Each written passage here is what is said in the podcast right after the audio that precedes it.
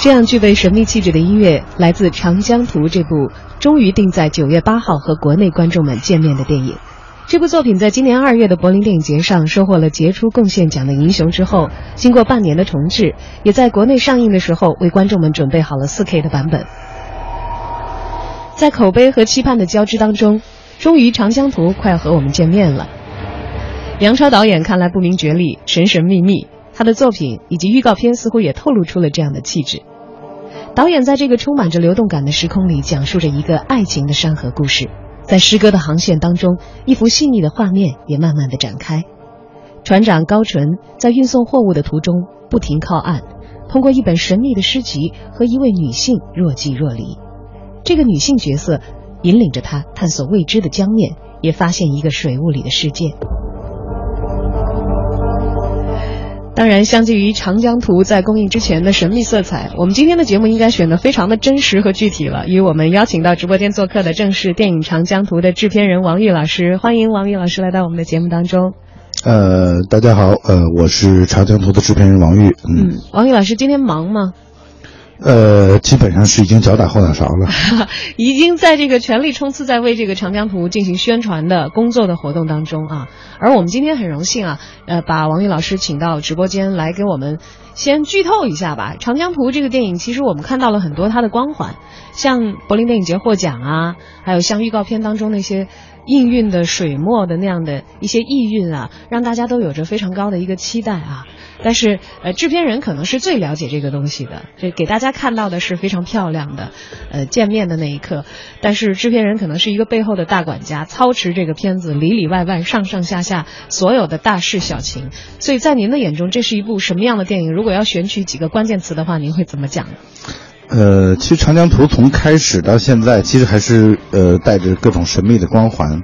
包括我们在柏林获奖以后，就很多朋友都想来早些了解这个电影。但是如果它没有达到我们认为、我跟导演认为的那个技术标准，我们其实不会把它拿出来跟大家见面。那么，其实呃，《长江图》是一个多维度的一个电影，呃，它既有环保，有神秘主义，有超现实，还有还有人看出了那个那个那个水怪、什么妖怪的这种。是吧？哎，我看到有影评人啊，此前可能是看了。一些提前的宣传场啊，他还提到了说，感觉这个片子还有历史的批判性在里面。您赞成这样的说法吗？呃，对，就像我刚才说的，其实一个电影它有多维度，然后不同的观众可能会在影片的信息里读解到不同的信息，我觉得这个都是没有问题的。嗯，当然了，《长江图》还有一个可能观众们更为熟悉的标签，叫做艺术电影。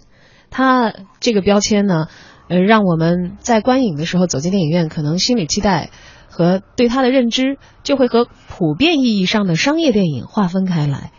艺术电影，同时呢又是获了银熊奖，这一下子就是让观众的胃口被吊得高高的啊！但不知道您在其实最初接触到长江图这个项目，并且开始操持起来，当起这个大管家来的时候，它是一个什么样的面貌？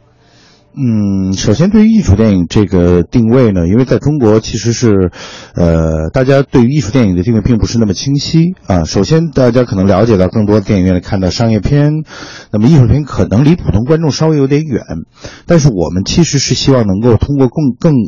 更简单、更直接的语言给大家传达一个真实的故事。那么当时我呃加入这个，我并不是从一开始就参加这个项目。那么因为我跟杨超导演是电影学院的同学，啊，那当时呃我加入的时候，长江呃呃杨超导演已经拍完第一期的拍摄。那么这个过程中，我看了很多的片花，看了很多的内容以后，呃，我觉得这个片子是具备一个非常呃。具有创造力的一个电影的气质的，所以我加入到这个电影里边来。嗯，而您在加入的时候，这个片子进行的进度已经是到了有可供您来评判的相当量的素材了。也就是说，它并不是一个草创的一个起始的阶段。那通常来说，我们知道，其实有很多可能有艺术想法的一些创作者，不管他是导演也好，或者他是编剧也好，在让这个项目启动起来，似乎就是一件比较困难的事情。所以，在这个项目，呃，您在呃接触到它的时候，已经算是应该是运行到一定的阶段了。只不过还是在幕后的这个阶段，还没有交棒到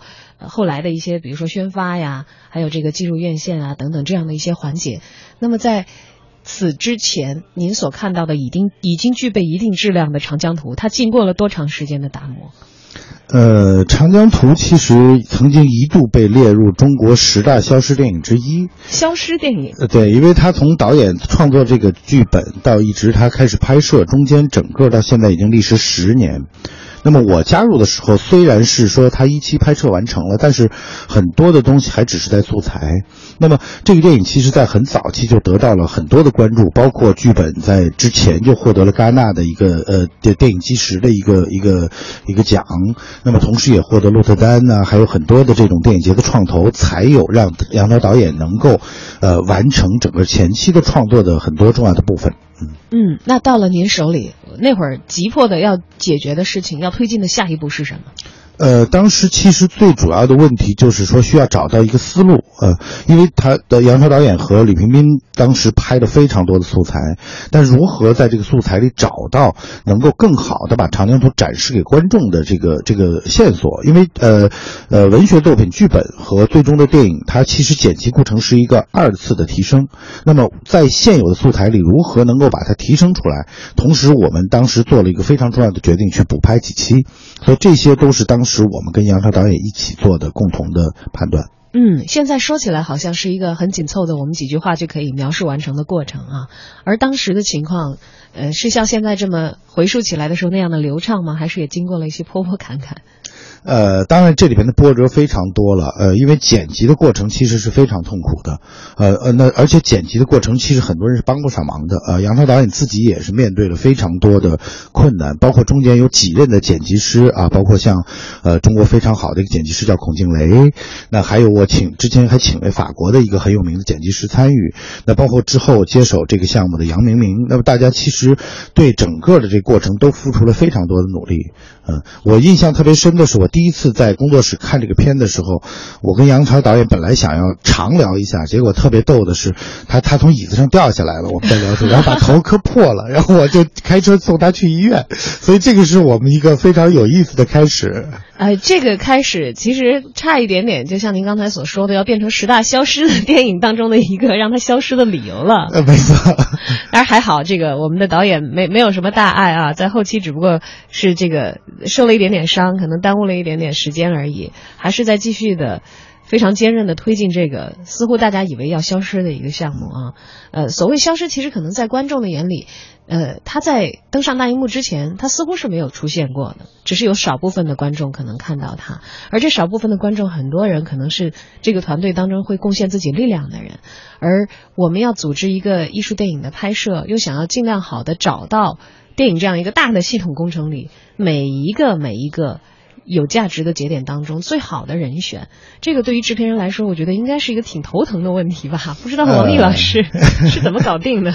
对，其实大家对于制片人这个工作，其实很多人并不理解，并并不了解吧？那么制片人其实除了在资资金上面的整个整合之外，他其实更像一个呃公司的 CEO 啊，一个呃他需要其实管理从上到下。其实制片人很多的并不见得非要。一直在现场，那么因为制片人要承担的更多是这个项目整个的结构，包括它的未来的宣发，包括整个项目的组接，所以说制片人更多的是应该跟导演配合在一起，那找到更适合导演的合作伙伴，同时找到这个电影之后发展最好的路径，所以说他跟导演是一个既是朋友又是敌人的一个关系。嗯，中间有很多会有拉锯战，相互的对抗、争取，甚至是。妥协，当然也有可能会有撕裂，这样的一些情况会通常出现在一个电影的诞生的过程当中。那么我们也知道，李婷冰是长江图获奖的一个标志性的人选，能够把这样的大咖拉入团队，其实对于这个摄影方面，应该说很多人可能就会松一口气，或者是觉得哎心里踏实了。当时又是呃怎样？让李冰冰先生进入到我们的团队的呢？呃，其实这个问题很多的记者也问过，但其实呃这个过程其实并没有那么难，因为斌哥对于长江的这种呃想向往，其实大于很多的东西。他看了剧本以后，呃，包括跟导演简单沟通以后，他很快就答应这件事儿了。同时他在给导演呃他们沟通说了一句话，就是说我们一起共创影像之先。其实他对这个电影的期待，包括对长江的期待，其实是在心里边的。所以他看到剧本以后，很痛快就答应这件事儿，并没有经过太多波折。对，大家可能印象当中有一定的思维的呃固化的一些认识吧，觉得大牌一定是贵的，一定是不好请的，一定是 谈价钱会拉上好几天的剧，或者是更长时间的剧，要来讲价钱，有这样的一个过程的。而恰恰我们在寻找到李萍萍来长进长江图的时候，因为大家艺术创作理念的一致性，在这方面其实并没有遭遇多少的波折，反倒是很顺利，志同道合，我们就拉开架子开始干了啊。呃，因为现在确实是因为市场太好了，电影市场发展过快了。我一直在说，呃，电影其实应该慢一点。那么，呃，商业片可能大家面临的更多的问题是跟演员、跟其他这种主创去谈价格。那我觉得，可能艺术片更多的是大家能够沟通共同的理念，因为，呃，艺术片它本身就是希望其实能够找到呃志同道合的人。那么人对了，其实所有都对了。嗯，而艺术片又有一个。跟电影节不可忽略的关系在，我们知道，像我们非常引以为骄傲的著名的华人导演，不管是李安也好，还是张艺谋也好，还是贾樟柯也好，他们其实都是通过这个国际电影节，好像让大家关注到了他们的作品，才让更多的人知道他们，同时也打开自己更广阔的这个事业的空间，能够有更多的资源和可能性来带来之后他们的一些作品。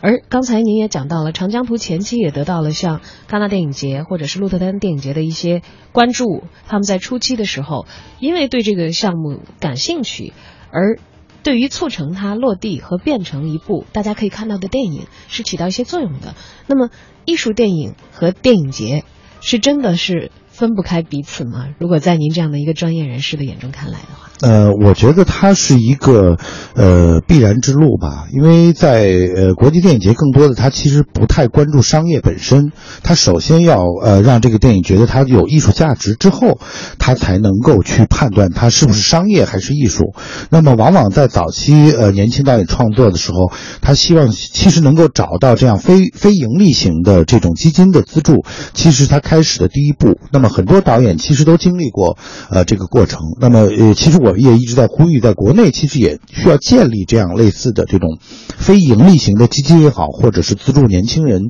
呃创作的这种这种呃剧本基金也好。那么这个是对电影是非常非常重要的。哎，我们其实之前看到这在国外的电影节上，我们拿到了一些资金支持，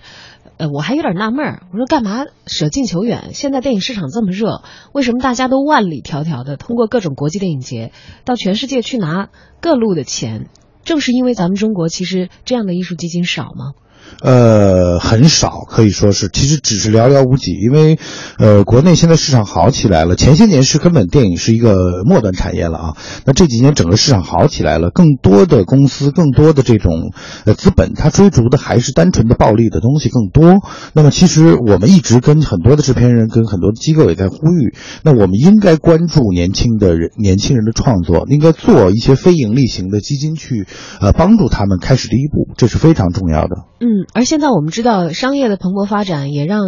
很多投资的热钱，其实可能会对很多的电影项目都感兴趣，可能也会关注到艺术电影，但也许是为了救活他们的商业目的，会需要一些呃，那么艺术电影自己的创作方可能。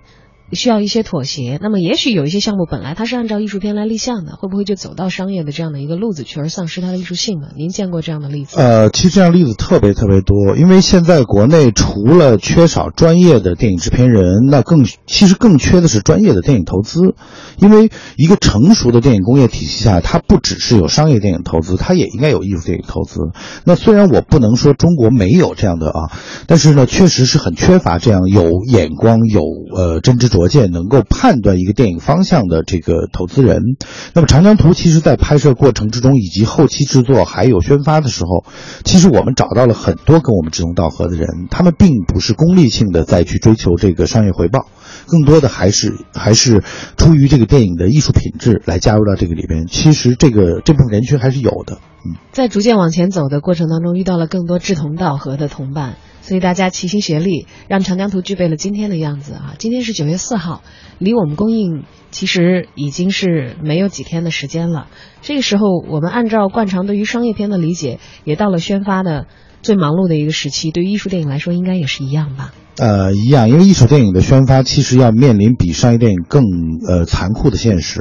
因为毕竟艺术电影它不是零岁到一百岁所有人都能看的电影，所以我们其实如何找到我们的目标人群，我们如何把我们影片的信息传达给我们的目标人群，是一个非常有必要的一个过程。哦，那从您来看的话，长江图的目标人群应该是怎样的？呃，长江图的目标人群更多的应该是具备一定的这个呃艺术认知度，度那么具备一定的文化认知度，那也许。普通观众可能不见得会喜欢这个电影，但是呢，它又是一个关于长江的故事啊，包括这个画面非常唯美，非常漂亮。那么我们也说它是个旅游电影。那么其实它在不同的着眼点也能找到观感。那只不过我们说，我们并不是一个适合所有人看的电影。嗯嗯，还是希望大家能够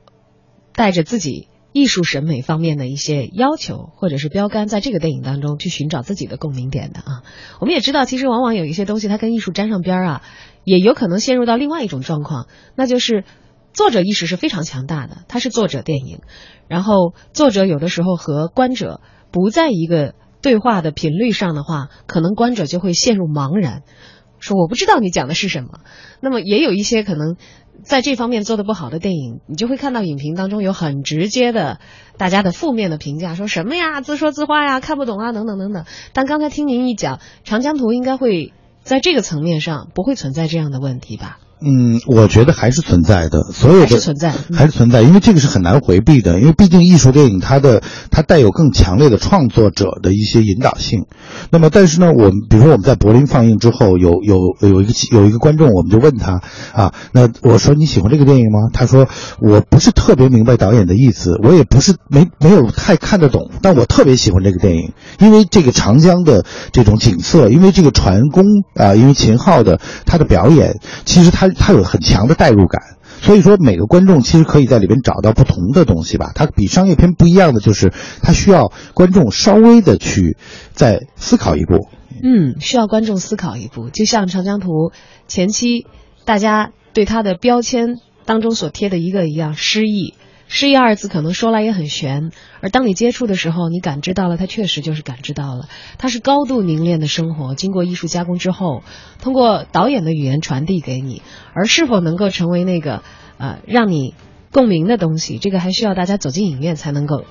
最终的了解究竟。而我们知道，后来《长江图》在柏林拿下了银熊的呃艺术贡献奖之后呢，还做了一件事情，就是把它转制成了 4K 的版本。四 K 的版本马上九月八号就要和北京以及全国所有的观众见面了，但我们好像不太知道哪些影院具备放映四 K 的条件哎。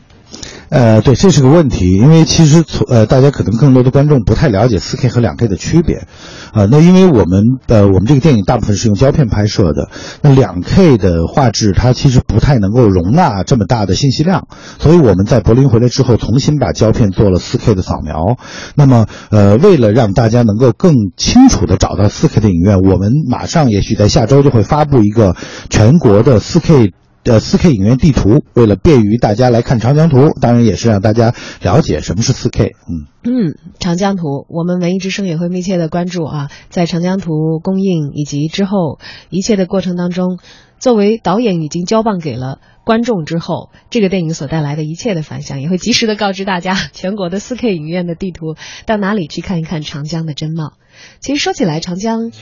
是很多像我这样的南方人。因为我是长江边长大的人啊，非常充满了情怀的一条江流。那么可能在全世界的范围的观众眼中，这是一个充满了中国意蕴的符号。而在我们新一代的中国电影人当中，在艺术电影当中，长江将如何展现？而透过长江传递的又是怎样的诗意在其中呢？期待大家九月八号走进影院，一起来关注柏林电影节杰出艺术贡献奖银熊奖的获奖影片《长江图》。今天也非常感谢制片人王毅老师来到我们的节目直播间。呃，感谢文音之声，感谢小昭，希望大家能够关注长江图，谢谢。